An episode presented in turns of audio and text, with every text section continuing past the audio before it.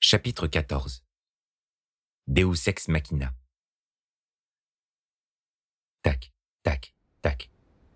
Adossée contre sa voiture rouge, une bonne sœur tapait frénétiquement du pied, ses escarpins cramoisis martelant le sol. Elle attendait quelque chose, ou plutôt, quelqu'un. Sa chevelure blonde volait au gré du vent, fouettant l'air frais de la nuit. Il était tard, et sur le parking mal éclairé de l'hôpital, Avril s'apprêtait à revoir son ami. D'un moment à l'autre, il la rejoindrait. Cela faisait un mois. Un mois que l'incendie de Notre-Dame s'était déclaré. Un mois que Tristan était à l'hôpital. Une éternité s'était écoulée et les événements qui les avaient tant marqués semblaient peu à peu se dissiper, comme un cauchemar que l'on tenterait d'oublier au réveil. Au bout du compte, dans cette bataille, la bonne sœur avait été plutôt chanceuse. Elle s'en était tirée avec quelques plaies et brûlures, mais globalement, malgré le formidable danger qui les avait acculés, Avril s'était assez facilement remise de ses blessures. Pour Tristan, en revanche, la faucheuse n'était pas passée très loin. Avril, repensant aux événements, serrait les dents. Le garçon avait été évacué en urgence et avait passé trois jours dans le coma. Cela faisait un mois qu'il était cloué au lit. Le bilan fut douloureux. Une côte fêlée, une jambe cassée et évidemment de nombreuses brûlures. Fait chier. Même si le garçon avait essayé de rassurer la nonne à de multiples reprises, elle se sentait désespérément coupable des séquelles qu'il portait. Ce soir, heureusement, Tristan sortait enfin de l'hôpital, et la nonne l'attendait avec impatience. Étrangement, il n'avait pas beaucoup eu l'occasion de se voir ces dernières semaines.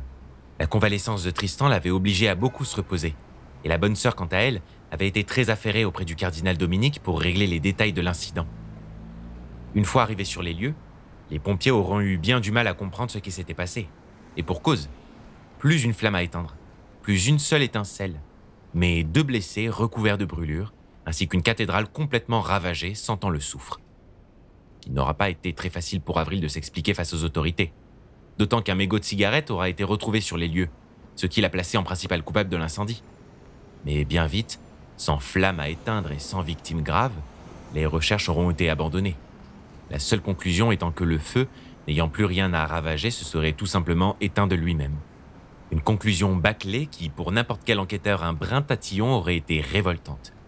Seulement voilà, au vu du peu d'éléments que l'incident avait pour lui, ne fallait pas s'attendre à une affaire plus poussée. Les portes automatiques de l'hôpital s'ouvrirent. Avril cessa de taper du pied. Tristan venait de sortir. Le garçon semblait quelque peu fatigué, mais heureux, son teint était un peu moins blafard que la dernière fois qu'Avril lui avait rendu visite. Il tenait dans la bouche un bouquet de lys blanc. S'il ne l'avait pas en main, c'était évidemment car ils étaient occupés à le maintenir sur ses béquilles.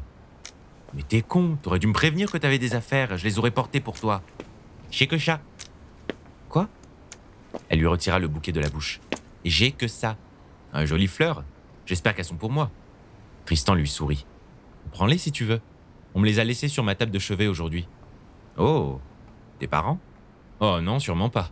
Tu sais, je doute que l'on se revoie avant un long moment et je suis pas tellement pressé. Non, c'est Maria qui me les a apportés, mais je dormais. Elle a pris son vol pour le Mexique cet après-midi. Avril ouvrit la portière pour Tristan avant de rentrer de son propre côté. Le garçon s'installa et continua. Je crois qu'elle a besoin de temps. Pourtant, elle se souvenait de rien, non? Comme toutes les personnes possédées par les poissons. Avril démarra la Volvo avant de quitter le parking. Le garçon haussa les épaules. Oui, euh, mais bon, j'ai l'impression que sa relation avec Quentin s'est pas mal dégradée. Ils ont même pas prévu de refixer une date de mariage. Je m'en veux un peu. On aurait pu empêcher tout ça. J'ai peur que leur couple ne survive pas. À cause de nous. Avril, concentré sur la route, le regarda d'un coin de l'œil. Je m'en fais pas trop pour eux. Ils ont juste besoin de prendre un peu de recul. Quentin, c'est un gars bien, et Maria, elle est géniale. S'ils s'aiment vraiment, ils finiront par se retrouver. T'en es sûr? Avril ne répondit pas. Elle était bien placée pour savoir que les histoires d'amour, même partagées, ne finissaient pas toujours bien. C'était une autre des amères conséquences que la bataille avait laissées. Elle avait essayé tant bien que mal de reprendre contact avec Quentin et Maria après l'incendie, mais en vain. Tous deux avaient également été très occupés, et le seul appel téléphonique que la nonne avait eu avec le chef scout avait été assez bref. Tout va bien, Avril. Je passerai te voir à l'occasion. Si le ton de Quentin a semblé enjoué, ou au moins serein, il n'était jamais repassé à Notre-Dame. Le chef scout devait sacrément se remettre en question en ce moment. D'abord, il perd de vue un enfant au travail. Son groupe n'arrive pas à décoller, et pour finir, son mariage échoue avant même d'avoir commencé. Mais la bonne sœur ne voulait pas forcer les choses en courant après Quentin. Elle avait confiance en son ami et savait que seul le temps le ferait revenir vers elle. La voiture quittait à présent la ville. Avril changea de sujet.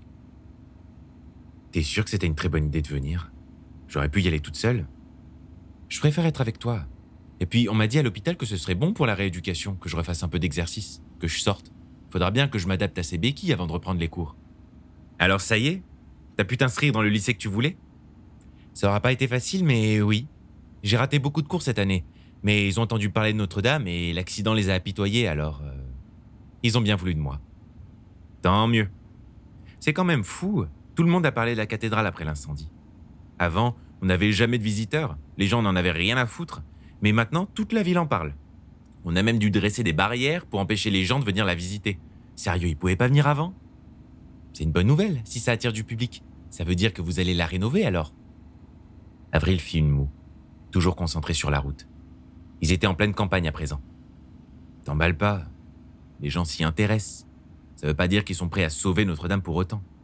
T'imagines pas le coût des travaux pour un bâtiment de cette taille? Et puis, le Vatican refuse de nous aider, alors... Alors quoi? Vous allez la fermer? C'est très probable.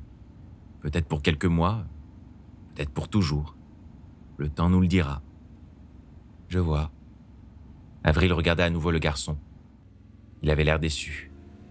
Oh, fais pas la gueule, c'est qu'un tas de pierres après tout. Oui, mais c'était ton tas de pierres. À toi et à sœur Léa et sœur Marine et le cardinal aussi. Tu parles. Il est grand temps pour les grabataires de partir à la retraite. Sans l'incident, ils auraient sûrement jamais lâché leur église. Eux aussi devraient passer à autre chose. Peut-être, oui. Mais c'est pas juste. Cette église, c'est. c'est l'histoire. C'est. c'est plein de souvenirs. Il y a tellement de gens qui s'y sont réfugiés. Il y a qu'à prendre mon cas, par exemple. Sans Notre-Dame, je t'aurais jamais connu. Je n'aurais jamais retrouvé la mémoire. Ce fut au tour de la bonne sœur de hausser les épaules. Elle ne pouvait pas ignorer le petit pincement au cœur que la fermeture de la cathédrale laissait en elle. Même si bien peu de gens venaient à pénétrer dans la grande bâtisse d'ébène, elle savait que Notre-Dame avait toujours été un lieu de refuge pour quiconque avait besoin d'aide. Le silence se réinstalla dans l'habitacle jusqu'à ce que Tristan le brise à nouveau. Dis, Avril, tu l'as revu depuis? Carton? Je peux pas m'empêcher d'y repenser. La bonne sœur soupira. Elle savait que le garçon allait aborder le sujet de son animal de compagnie. Tristan, euh, je pense qu'il reviendra pas. Ça fait des jours que je laisse la fenêtre de l'appart ouverte, et j'ai laissé plein d'annonces, je t'assure. Je pense qu'il est définitivement parti. Il déglutit en silence avant d'acquiescer. Il fuyait le regard d'Avril, se contentant de regarder le paysage nocturne défiler devant lui. La bonne sœur reprit. C'est dommage. Je l'aimais bien, ce chat. Où qu'il soit à présent, j'espère qu'il va bien. Il nous a sortis d'une sacrée merde. Carton était un peu notre Deus ex machina. On avait bien besoin de lui et je pense qu'il a accompli ce qu'il avait à faire. Je. Je doute qu'on le revoie un jour. C'est quoi ça? Quoi, quoi? Deus ex. euh, Deus ex machina? C'est du latin. Ça signifie Dieu qui sort de la machine. Ce serait un peu comme. euh, une sorte de coup de pouce providentiel, quoi. Tristan fronça les sourcils. Tu veux dire que. Dieu nous aurait envoyé un chat? Bien sûr. Et il nous aura fait livrer des pizzas aussi. T'en as d'autres des conneries comme ça? Mais c'est ce que tu viens de dire Elle tapa sur son volant. Oui, bah, t'auras remarqué que je dis pas tout le temps des trucs intelligents, hein. Tristan sourit à la bonne sœur. J'avais oublié que t'étais pas très pieuse. Pas vraiment, non. Les démons, par contre, ça te pose pas de souci d'y croire. C'est pas pareil. J'ai pas eu le choix d'y croire déjà. J'ai pas envie de trouver d'explication. J'ai pas envie d'avoir la réponse maintenant. Parce que ça te forcerait à admettre qu'il y a quelque chose? Avril soupira. Non, c'est pas ça. C'est juste que j'ai pas le besoin de tout justifier. Je préfère garder, je sais pas moi, euh, du mystère, de l'ambivalence. Pourquoi on devrait tout rationaliser, hein? Pourquoi on devrait tout ranger dans des cases? Pourquoi est-ce qu'on devrait balayer le mystère? J'en ai jusque-là, moi, des cases. J'en ai marre qu'on cherche sans arrêt à tout justifier. Merde J'ai passé ma putain de vie à essayer de me sortir des cases que l'on m'imposait. Et tout ça pourquoi? Pour qu'on me remette dans d'autres. Quand je suis pas la gentille nonne docile, je suis la meuf qui sort avec une succube. Puis comme je bosse dans une église, je suis forcément une fille simple d'esprit et prude. Et puis, et puis ça vaut pour toi aussi. T'es né dans une cage dorée et t'as voulu te barrer de chez tes parents et, et c'est normal. On t'a imposé une vie à chier. On t'a donné un rôle qui n'était pas le tien. Comme s'il n'y avait que des extrêmes et qu'il fallait obligatoirement se reconnaître dans l'un d'entre eux. Tu comprends ce que je veux dire? Ça sert à rien de toujours vouloir tout clarifier.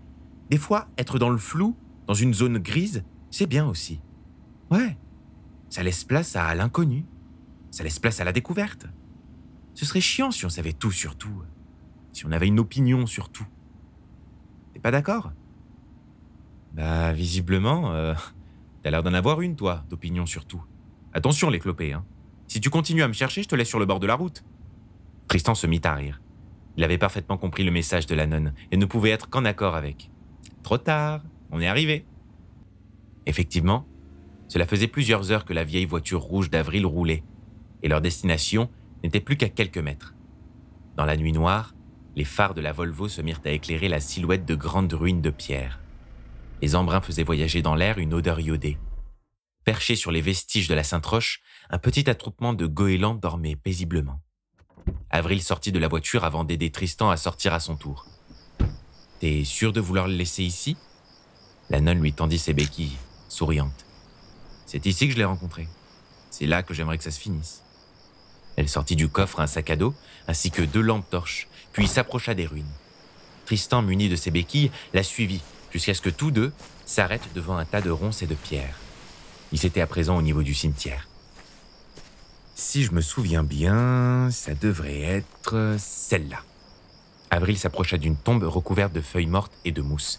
C'était ici que reposait sœur Eva, la mère adoptive de la religieuse. Tu m'éclaires? Le garçon s'exécuta et la nonne se mit à nettoyer la stèle en silence. J'ai pas osé lui rendre visite la dernière fois. J'ai jamais osé revenir en fait. J'aurais dû. Avril était émue. Elle avait parlé la gorge serrée. Tristan, par soutien pour son ami, s'accroupit à ses côtés, déblayant à son tour. J'aurais vraiment aimé la rencontrer. Tu l'aurais détestée. Elle était vieille et bizarre. Puis elle mangeait ses pâtes sans ketchup. Sans ketchup? Ah ouais, t'as raison. Même pas je lui aurais adressé la parole. Ils se mirent à rire, désormais plus à l'aise. Avril déposa les lys blancs de Tristan sur la tombe. Bon, ça, c'est fait. On commence quand tu veux. Avril sortit une petite pelle de son sac et se mit à creuser la terre, juste à côté de l'emplacement de Sœur Eva. Ses cheveux volaient délicatement au vent. La brise, comme à son habitude sur la falaise, était légère. Enfin, quand elle eut fini, toujours éclairée par Tristan, Avril déposa son briquet en argent dans le trou. Le silence était lourd, empli d'amertume, mais également de paix L'amertume de devoir tourner la page sur une histoire douloureuse. La paix d'en finir enfin avec les poissons de feu. Sentant qu'il manquait à l'action quelque chose, Avril se risqua à rompre le silence. Tu. Tu voudrais peut-être dire quelques mots? Euh. Je te laisse commencer Elle se racla la gorge. eh bien. Luigi aura été une personne épouvantable, une manipulatrice, une amante euh, lamentable. Mais... Mais quoi? Il y a forcément un mais, non? Quelque chose de plus. Sinon, on n'aurait pas fait tout ce chemin pour enterrer ton briquet. Tristan n'avait pas tort. Si la bonne sœur avait insisté pour faire toute cette cérémonie d'adieu, ce n'était pas pour rien. Elle avait besoin de tourner la page, et pour ce faire, elle se devait d'aller jusqu'au bout de ses pensées. Mais reprit-elle, elle aura tout de même su faire preuve d'amour au cours de son existence et de repentir. Alors, malgré tous ses crimes, malgré toutes les horreurs qu'elle aura commises, si même un démon en a été capable, alors j'aime l'idée que l'être humain lui aussi puisse se sauver de sa nature. On peut passer énormément de temps dans sa vie à se trouver des excuses, à chercher des coupables. Et ce qu'il faut vraiment chercher, je crois, c'est le pardon. L'amour. L'amour, ça se cherche? Non. Non, t'as raison, Tristan. L'amour ne se cherche pas. Il se trouve. Les beaux yeux clairs d'Avril fixaient le briquet avec intensité. Tristan, délicatement, se mit à recouvrir le zippo de terre avant d'aplatir le petit monticule du pied. Une fois sa mission terminée, pudique, il s'éloigna, laissant Avril se recueillir devant les tombes. Il voulait laisser à la bonne sœur cet instant. Cette nuit, Avril disait au revoir aux deux femmes qu'elle avait le plus aimées, mais aussi le plus détestées au cours de sa vie. Elle ne se rendrait plus jamais sur ces tombes. Quand Tristan revint enfin, Avril avait fabriqué une petite croix de bois qu'elle avait plantée dans la terre. T'en penses quoi?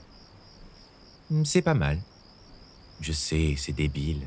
Non, c'est pas débile. euh, Seulement, c'est juste que... Tu permets Elle se décala, lui laissant sa place. Tristan retira la petite croix de bois, la retourna, avant de la replacer dans la terre. Elle aurait préféré ça, non? Avril se mit à rire. oui. Oui, pourquoi pas? Bah quoi? Est-ce que tu peux être mélodrame quand même? Oh, ça va, hein Je faisais ça pour toi, moi. Tristan rougissait. La nonne continua de glousser, silencieusement. Je voulais te dire... euh, Merci. Merci pour ton aide, Avril. Merci de m'avoir aidé à retrouver la mémoire. Merci de m'avoir offert un avenir. Je t'ai rien offert, Tristan. À part cette jambe cassée, ça c'est cadeau. Merci à toi d'avoir donné un sens à ma vie. Le silence était à nouveau répandu dans le cimetière. Seul le bruit léger des vagues frappant la falaise se faisait entendre. Plus rien dorénavant ne pourrait détruire les liens forts et inimitables qui s'étaient créés entre la nonne et le garçon. Rien ne viendrait à bout de cette amitié forgée dans les flammes. Ils ne se dirent mot, car ils n'en avaient tout simplement plus le besoin. Avril se frotta les mains, tentant de se réchauffer. Bon, on rentre? Carrément. Pas de ketchup Ah, carrément La bonne sœur et le garçon, sous les étoiles de cette nuit inoubliable, rejoignirent la voiture d'Avril. Fin.